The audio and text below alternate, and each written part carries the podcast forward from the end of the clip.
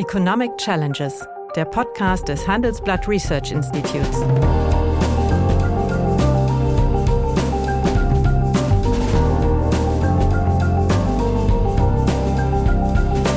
Bert Rürup, der Chefökonom des Handelsblatts, diskutiert mit Michael Hüter, dem Direktor des Instituts der deutschen Wirtschaft, wöchentlich aktuelle wirtschaftliche Herausforderungen für Deutschland wie für die Weltwirtschaft. Ja, hallo, meine Damen und Herren. Hallo, lieber Michael. Hallo, lieber Bert.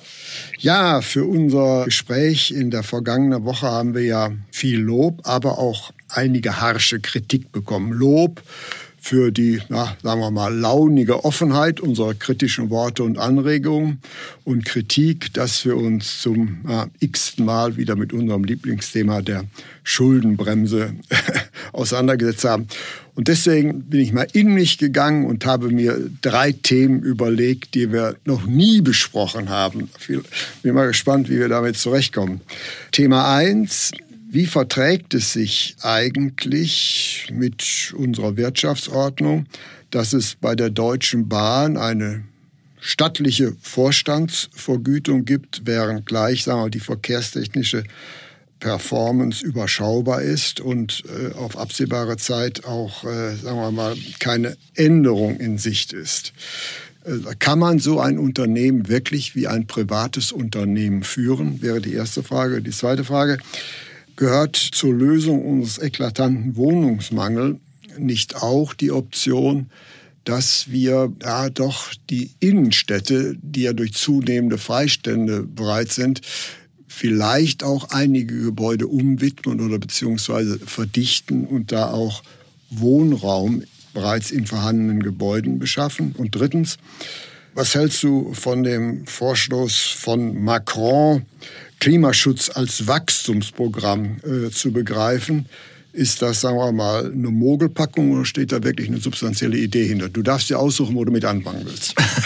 ja, wir sind ja auch insofern doppelt in der Pflicht, also A, was unsere Zuhörer uns mitgeteilt haben. Und klar, äh, es ist ja jedes Mal nötig, über die Schuldenbremse zu reden. Aber wir hatten auch gesagt, wir wollen mal etwas Lustigeres ja, machen. Ja. Also das erste Thema, vielleicht fange ich damit mal an, äh, ist ja schon ein bisschen lustig, weil da gab es so tolle Überschriften. Weniger Boni bei Bahnchaos. Ja. Äh, dann ist mir ja schon überrascht, was das eigentlich für eine Steuerung ist. Denn die große Bahnreform liegt ja fast 30 Jahre zurück. Das ist Mitte der 90er Jahre gewesen, als die Deutsche Bahn, Deutsche Bundesbahn ja, und Deutsche Reise zusammengeführt und dann als Deutsche Bahn AG äh, aufgestellt wurde, ganz bewusst als Aktiengesellschaft, ganz bewusst ja, auch mit. Man hat sogar an, an einen Börsengang mal gedacht. Genau, ja. ja. Aber man hat vor allen Dingen auch in den Aufsichtsrat äh, politikferne Personen hineinberufen. Das ist mittlerweile auch übrigens alles weg. Mhm. Aber äh, es, es verschlingen sich ja mehrere Fragen oder mhm. Themen in dem, was du aufgerufen hast. Also A, kann man überhaupt so ein staatliches Unternehmen, das ähm, auch Public Utility anbietet, also ein mhm. öffentliches Gut, das ja gerade auch mit der Infrastruktur verbunden entsprechend vom Staat zu finanzieren ist, privat führen, also in der Managementlogik und wie weit kann die gehen. Und dabei verbindet sich auch die Diskussion, die wir ja auch leidlich haben, was ist eigentlich eine kluge Vergütungsstruktur für das Management. Wir kommen ja aus einer Zeit, wo man klein kalibriert äh, Ziele versuchte vorzugeben und die Zielerreichung und dann mhm. haben gesagt, na dann ist ja am Ende auch gar kein gar keine Bewertung mehr nötig, weil aus diesem Algorithmus folgt dann äh, die Vergütung. Es muss halt auch ein handlungsfähigen Aufsichtsrat oder mhm. ein Aufsichtsgremium geben, das dieses auch umsetzt und dann auch mit dem Vorstand entsprechend in Diskurs geht. Das gilt mal ganz unabhängig von der Situation der Deutschen Bahn. Und da gibt's ja auch zunehmend Hinweise darauf, die Professionalisierung der Aufsichtsräte, mhm. ähm, der, den klaren Blick darauf zu haben, aber vor allen Dingen sich auch nicht zurückzuziehen in solchen Situationen, wo Dinge kritisch werden und die dann zu diskutieren sind. Bei der Bahn hat man offenkundig, ja, ähm, Dämpfungsfaktoren, wie das jetzt heißt, ähm, früher nicht vorgesehen, also die ja nach den neuen Regeln offensichtlich zu Gehaltseinbußen bis zu 25 Prozent führen können. Dann wird immer darauf hingewiesen, die Gehälter seien niedriger als bei vergleichbaren rein privaten Unternehmen. Also man hat einen Gehaltsniveauunterschied und auch einen Steuerungsunterschied. Mhm. Ich bin der Meinung, wo es Boni gibt, muss es äh, eigentlich ja. auch, ein Bonus gibt, muss auch ein Malus Alles geben oder man sein. muss eine andere, eine andere, ganz andere Logik anwenden. Aber ähm, das führt ja hier schon bei dem gegenwärtigen Zustand der Bahn und dem Leistungspunkt äh, mit Pünktlichkeitsquote von 65 Prozent schon zu fragen, ob wirkt das? Und ich kann mir schon vorstellen, dass es wirkt, weil es die Ernsthaftigkeit mhm. der Vorstandsbeauftragung nochmal unterlegt. Aber am Ende bleibt es äh, ja eine schwierige Gesamtstruktur, ne? denn es ist ja nicht allein damit belassen, es wird ja auch der hm. gesamte Infrastrukturbereich, also Netz und äh, die Bahnhöfe ja, da, und das da wird komme ich eigentlich gleich drauf ah, ja. zu sprechen. Hm. Ist, sagen wir mal, Betrieb und Netz in einer Hand eigentlich eine zukunftsorientierte Lösung, wo wir doch zumindest rhetorisch äh, konkurrierende Unternehmen mhm. auf dem Gleis zulassen? Haben wir auch. Wir haben im, im Regionalverkehr einen, ja. einen, hohen Anteil von äh, anderen Anbietern. Das heißt nicht, dass die immer staatsfern sind. Das sind ja auch häufig Tochterunternehmen von ausländischen ja. Bahngesellschaften. Es sind regionale, wo dann häufig auch äh, kommunale Träger Dabei und regionale sind. Träger mit, mit äh, verankert sind. Aber es hat jedenfalls ähm, zu erheblichem Wettbewerb geführt. Und dann ist die alte Diskussion, kann man bei der Bahn aufgrund ihrer ganzen Verwobenheit mit Signaltechnik und Steuerungslogik Logik äh, das Netz wirklich komplett isolieren und als eine Infrastrukturleistung verstehen, dass man in eine ganz andere Unternehmensstruktur überführt und nicht nur im Bereich der Deutschen Bahn bündelt. Ja. Also eigentlich das, also ich weiß, wie meine Erinnerung ist, dass das genau immer die Vorschläge waren vor 30 ja. Jahren. Eigentlich müsste man in der Bahnreform genau so weit gehen, die Infrastruktur rausnehmen und letztlich obendrauf ja. unterschiedliche die, Betriebseinheiten. Die miteinander, die miteinander konkurrieren können. Man hat das ja mal in Großbritannien versucht. Hm. So ein toller Erfolg war es da nicht. Nach einer kurzen Unterbrechung geht es gleich weiter. Bleiben Sie dran. Mein Name ist Dr. Tillmann Rümenapf, niedergelassener Kinder- und Jugendarzt hier im Ennepe-Ruhr-Kreis. Die Einführung der Telematik sehe ich durchaus als Chance, aber aktuell fällt das System oft aus und es gibt viel zu wenig technischen Support. Dafür geht eine Menge Zeit drauf, in der ich die Kinder nicht genügend betreuen kann. Das muss sich ändern. Die besondere Nähe der niedergelassenen Haus- und Fachärzte ist in Gefahr. Was die Gesundheitspolitik jetzt dringend ändern muss, erfahren Sie auf rettetdiepraxen.de. Nein, du hast natürlich diese Netzgebundenheit ja. und vor allen Dingen die Steuerungslogik über die Signaltechnik und äh, die Fahrleitung.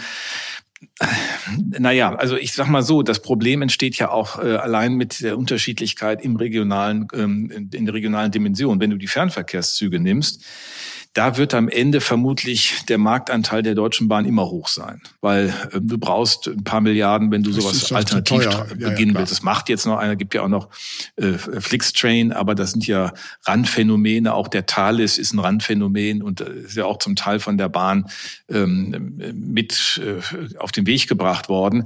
Im regionalen Bereich ist unterschiedlich. Da kann ich äh, mit überschaubaren Investitionen reingehen. Da gibt es auch dann einen überschaubaren Netzeffekt.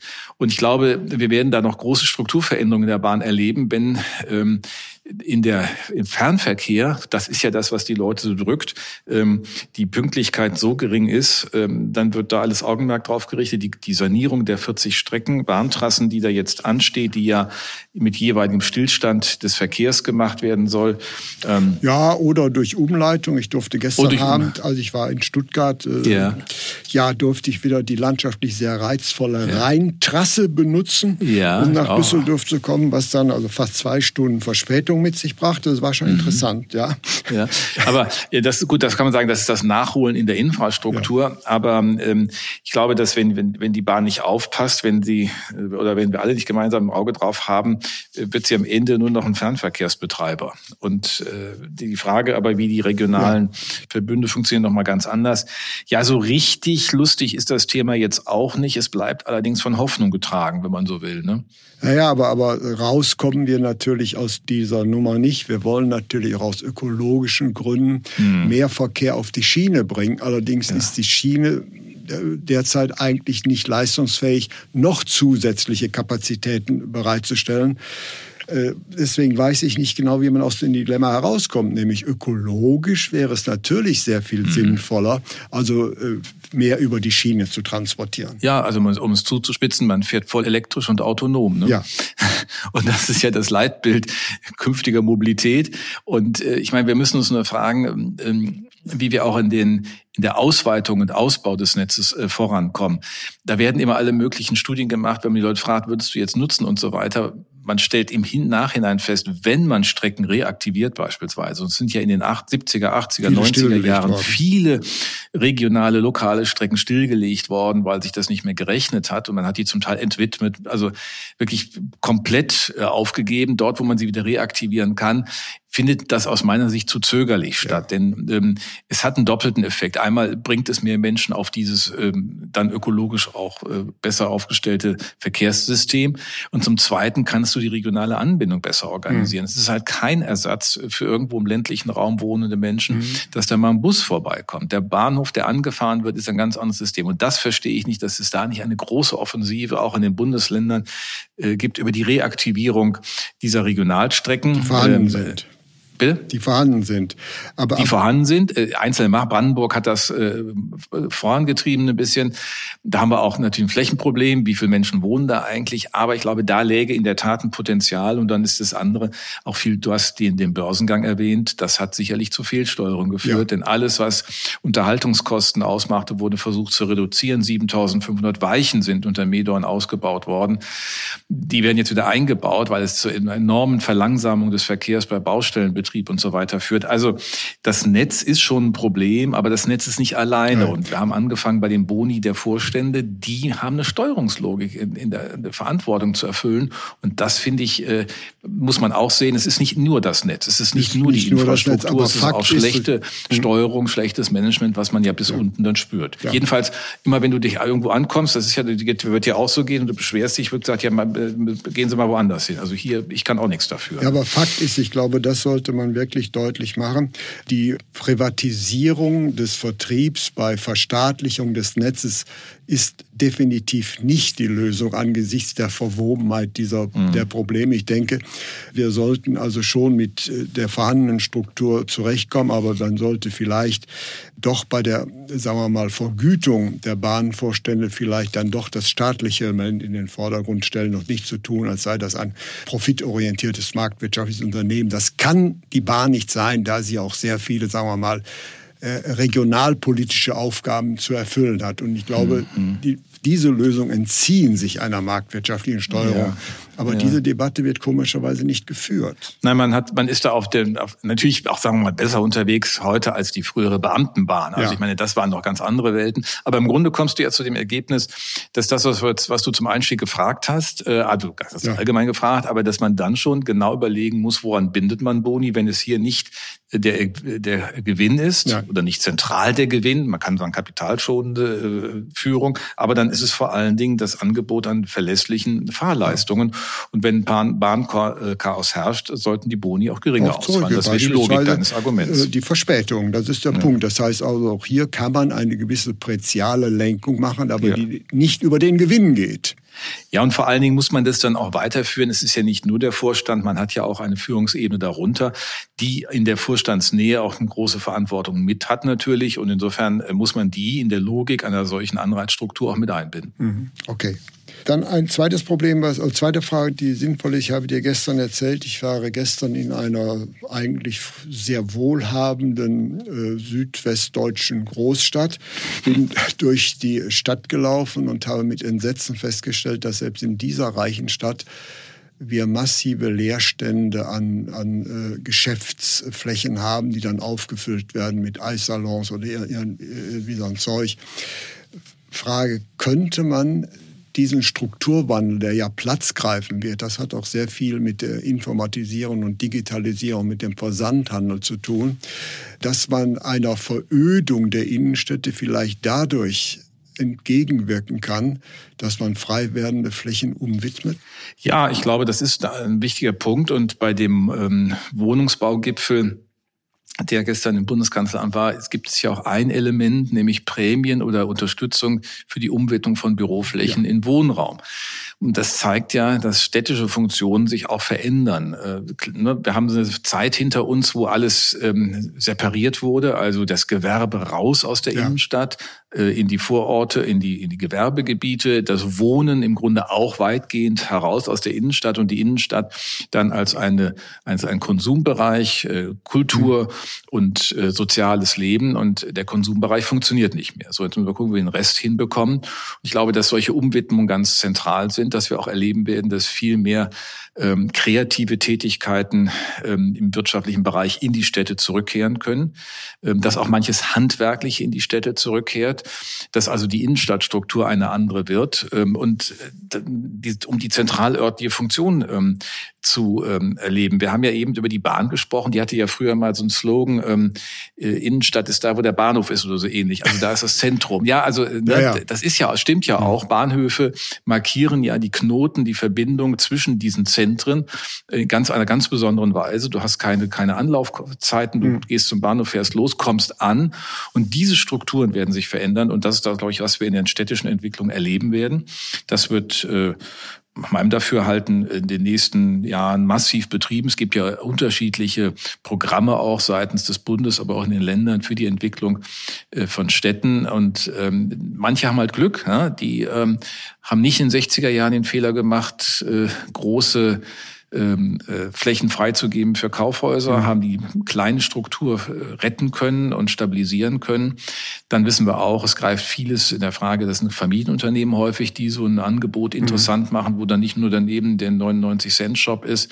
Also ich glaube, das ist ein Thema, was uns noch sehr betreffen wird, weil ja letztlich die Verdichtung von Räumen in Städten auch eine ökonomisch relevante Richtig. Frage ist. Und meines Erachtens, diese Diskussion wird, wird viel zu wenig geführt. Also wir diskutieren darum, also ob wir die 400.000 Wohnungen Wohnung schaffen oder nicht schaffen.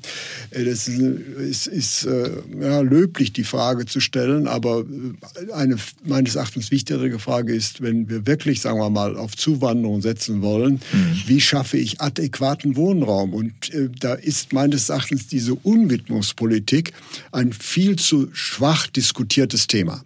Es ist bislang aus dieser Diskussion völlig ausgeblendet worden. Aber ich glaube, es verdient also dabei berücksichtigt zu werden. Ja, nein, also ich, ich bin da völlig bei dir. Ähm, ich glaube auch, dass ähm, da gerade ganz viel in Bewegung ist, wenn du nämlich mal anschaust, dass in den letzten Meldungen wieder mehr Menschen in den ländlichen Raum, in Mittelstädte gezogen sind. Also wir sind ja immer ein bisschen geprägt von den Metropolen mhm. und alles guckt auf Berlin und dann gibt es da groß Tamtam und dann wird wieder die nächste Welle der oder Befragung, ähm, soll deutsche Wohnen enteignet werden, was ja äh, kein Problem löst, man hat nur, nur andere nur Umverteilung letztlich darstellt. Mhm. Aber ähm, und dieser Blick auf Berlin äh, und die Metropolen führt dazu, dass wir insgesamt das vergessen, was wir in Deutschland als einen großen Vorteil haben, nämlich viele Städte. Ja, die, Städte die, unterschiedlicher die Größe, die, die Mittelstädte, das ist in ihrer Mittelstruktur 100.000 Euro, 200, äh, 100.000 Euro, 100.000 Einwohner, 200.000 Einwohnerstädte, die eine ganz andere Dynamik haben als beispielsweise das äh, in den USA bekannt ist. Und insofern liegt da ein Potenzial. Und dann ist genau Flächenerschließung, Flächenumwidmung und auch die Frage, aber die am Anfang steht, was sind die Funktionen der Innenstädte? Was sind die Funktionen? Vor allen Dingen, wir haben eine komplett liegende Infrastruktur, die es ausgezeichnet. Exakt. Und wenn nun der stationäre Einzelhandel eben also nicht mehr diese Sache nutzen kann, denke ich, ist es ein Gebot der Wirtschaftlichkeit, sich hier ja. alternative Nutzung zu überlegen. Ja. Aber diese Frage wird komischerweise ganz wenig diskutiert.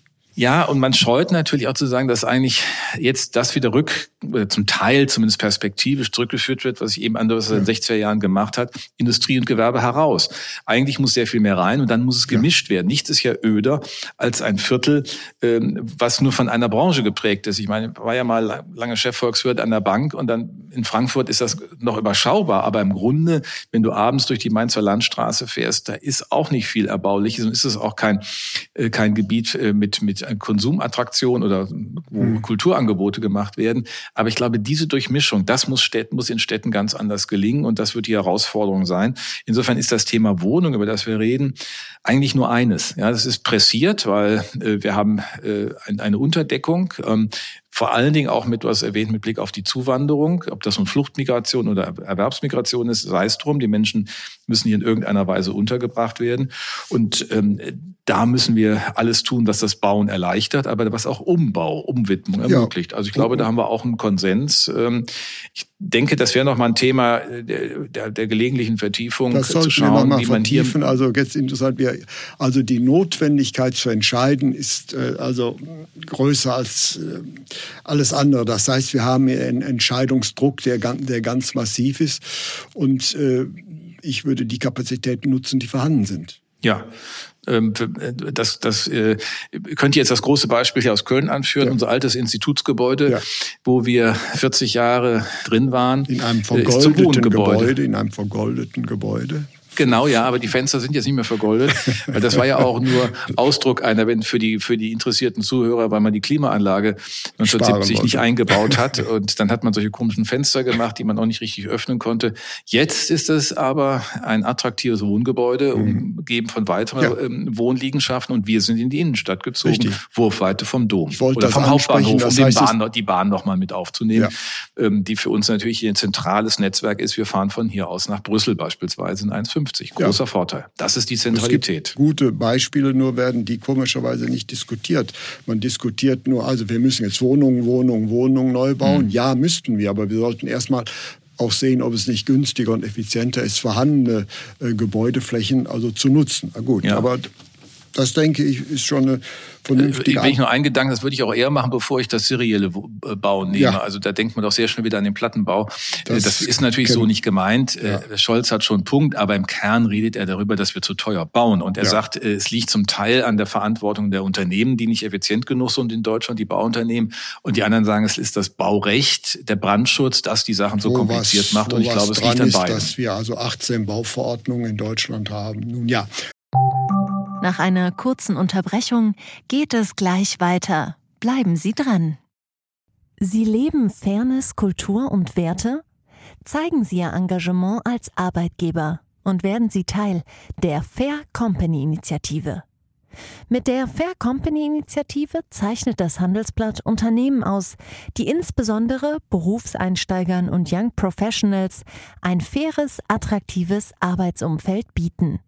Zu den entscheidenden Werten gehören unter anderem das Engagement für Mitarbeitende, Diversity und Chancengleichheit, Nachhaltigkeit und gesellschaftliche Verantwortung.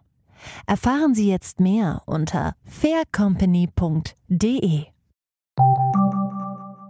Aber ist ein anderes Thema. Eine letzte Frage noch, äh, da sind wir uns auch wahrscheinlich sehr einig bei der letzten Frage ist, also Macron hat ja eine tolle Idee, also er möchte Klimaschutz als Wachstumsprogramm äh, begreifen und propagieren. Was hältst du davon?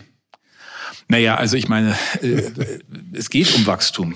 Es geht um eine andere Qualität des Wachstums. Es geht um eine Orientierung der Dynamik und der Innovationen für Klimaneutralität. Also insofern ist das jetzt, ich meine, es kommt halt immer sehr viel eindrucksvoller und staatstragender darüber, wenn es ein französischer Staatspräsident auf Französisch vorträgt. Das ist leider so, oder es ist, es klingt leider besser. So. Es, ist nun mal es klingt so. besser aber äh, damit ist ja noch nicht wirklich etwas Neues gewonnen. Was ich aber daraus ableiten würde, Bert, ist, und das, mhm. wenn man mal im Augenblick die letzten Tage die Presse liest zum mhm. Thema, ähm, wie gehen wir mit dem Ziel Klimaneutralität um, wie soll es erreicht werden, dann habe ich doch den Eindruck, dass nicht nur bei uns, sondern auch in vielen Ländern, dass auf einmal etwas mehr Realpolitik äh, mhm. zum Tragen kommt. Also nimm beispielsweise, weil wir eben über das Bauen gesprochen haben, dass man den Energiestandard 40 erstmal verschiebt und es von Geiwitz seit langem gefordert, äh, Habeck hat es jetzt konzidiert nach dem Motto, wir haben das Gebäudeenergiegesetz, also müssen wir da nicht investieren. Und sie sagt äh, zu Recht, die Frau Geibitz, da müssen wir im öffentlichen Bereich erstmal vorleisten. Ich meine, es gibt ein Riesenthema, beispielsweise Schulen. Schulen mhm. für den Klimawandel ähm, fit zu machen, eine ganz andere Frage und ganz höherer Gewinn und Grenzertrag als jetzt bei den äh, Wohnungen. Einzelnen Wohnungen. Mhm. So, also das zeigt, es kehrt etwas mehr Realismus ein. Es wird auch gefragt, nicht nur, wie kriege ich das jetzt mal mit Hochdampf nach vorne irgendwie hin, mhm. irgendwie hin, sondern mit welchen Nebenkosten, mit welchen Kollateralkosten. Schau dir an, wie in Großbritannien oder auch in Schweden Dinge relativiert werden, nicht in Frage, aber sozusagen in einen anderen Zeitrahmen gestellt werden. Und auch wir müssen uns ja fragen, wie mobilisieren wir Wachstumspotenzial? Also wenn wir Macron umwidmen wollen als eine Message der Art, dass wir das, die Transformationsaufgabe von der Wachstums Bedingungen und von dem mhm. allgemein ermöglichen Marktdynamik zum Tragen zu bringen, abkoppeln können, dann glaube ich, hat er einen Punkt. Dann ist das und dann durch, sollten durchaus so richtig. Insofern also macht es mal Sinn, äh, über den Tellerrand zu schauen und wir mhm. müssen auch akzeptieren, dass äh, mittlerweile, was Wachstumspolitik angeht, Frankreich definitiv mehr, nicht mehr der deutsche Juniorpartner ist, sondern umgekehrt. Ja. Seit Jahren ist äh, Frankreich die deutlich dynamischere Wirtschaft im Vergleich äh, zu Deutschland. Mhm. Und deswegen denke ich, äh, macht es Sinn, auch mal auf solche Lösungen zu schauen, die dort entwickelt sind. Also hier denke ich, kochen wir vielleicht etwas zu sehr im eigenen Sud. Ja, aber das ist auch ein generelles Problem, Bert. Mein Eindruck ist, früher hatten wir immer mal klare Befunde darüber, wo läuft irgendwas besser und was mhm. kann man sich angucken und was könnte man daraus lernen. Frankreich war da nie im Fokus. Und es gilt natürlich immer noch, dass in Frankreich die Arbeitslosigkeit höher ist als bei uns und dass der Staatshaushalt in einer deutlich schlechteren Verfassung ist als bei uns. Ähm, aber wir, wir schauen dann gerne drüber hinweg, wenn Dinge passieren. Und das mhm. ist seit 2017 in Frankreich der Fall. Wenn du dir die äh, Ausrüstungsinvestitionen ja. anschaust im Unternehmensbereich, ja. privaten, dann sind die deutlich in Gang gekommen. Übrigens wie in den USA auch, aus mhm. ne, jeweils Gründen, weil auch Politik interveniert hat. Und er hat ja auch, sag mal, an, einer, an zwei Stellen hat das einfacher. Er hat äh, nicht den großen Industrieanteil, wie wir, der jetzt ein bisschen gegen uns wirkt will das ja. weder gut noch schlecht beschreiben, nur es ist einfach faktisch so, dass in der gegenwärtigen Situation, wo die Energiekosten ja erheblich tragen, und gleichzeitig hat er natürlich über die Form der Energieproduktion, nämlich im Wesentlichen durch Atomkraftwerke, hatte das ökologische Problem nicht. Und er hat sie dann auch in der Electricité de France relativ staatsnah organisiert. Das heißt, ähm, da kann ich mit den Preisen ganz anders äh, agieren, ohne große Diskussionen über den Brückenstrompreis mhm. zu führen, die bei uns ja auch ins, äh, zum Dauerbrenner wird ohne dass was passiert. Ich glaube, das ist immer so Scholz Devise, lange genug einfach so tun, als würde es einen nicht betreffen und irgendwann ist die Sache dann auch weg. Dann wird aber auch viel anderes weg sein. Und das ist im mhm. Augenblick unser Risiko, dass wir sozusagen in der Gewichtung das nicht nutzen, was aus Europa an Impulsen kommt. Und äh, also insofern nach dem etwas ähm, kritischen Einstieg zur französischen äh, Grandezza äh, Vortrag, ich glaube, er hat einen Punkt. Ja, ich noch mal sagen. Und das würde ich auch sagen. Und ich hoffe, äh, dass unsere Leser, Entschuldigung, dass unsere Hörer unser äh, redliches Bemühen äh, gutieren werden, dass wir jetzt neue Themen angesprochen haben. Und ich glaube, einiges Informative war dabei und ich bedanke mich für das angenehme Gespräch. Ich bedanke mich bei dir. Ja, meine Damen und Herren, wenn Ihnen die Gespräche, die wir führen über ökonomische Themen gefallen, dann habe ich dann noch ein neues Angebot für Sie, was Sie interessieren könnte. Nämlich mehr aktuelle Wirtschaftsinformationen finden Sie unter handelsblatt.com slash global und natürlich in den einschlägigen Hinweisen in meinem wöchentlichen Newsletter der Chefökonom. Liebe Hörerinnen und Hörer, wenn Sie Lob, Kritik oder Themenwünsche haben, dann schreiben Sie uns doch gerne oder schicken Sie uns eine Sprachnachricht an chefökonom@handelsblatt-research.com. Die Adresse finden Sie auch in der Folgenbeschreibung.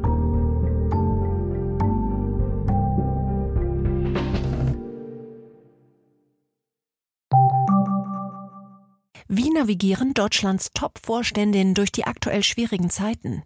Hören Sie es selbst bei der Female All-Star Boardroom Session am 14. Mai.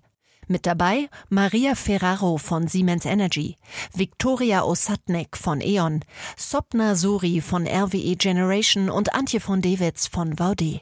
Wir sprechen mit Ihnen über die Stärkung der Wirtschaft, das politische Klima und die geopolitischen Krisen. Seien Sie dabei, femaleallstarboard.de.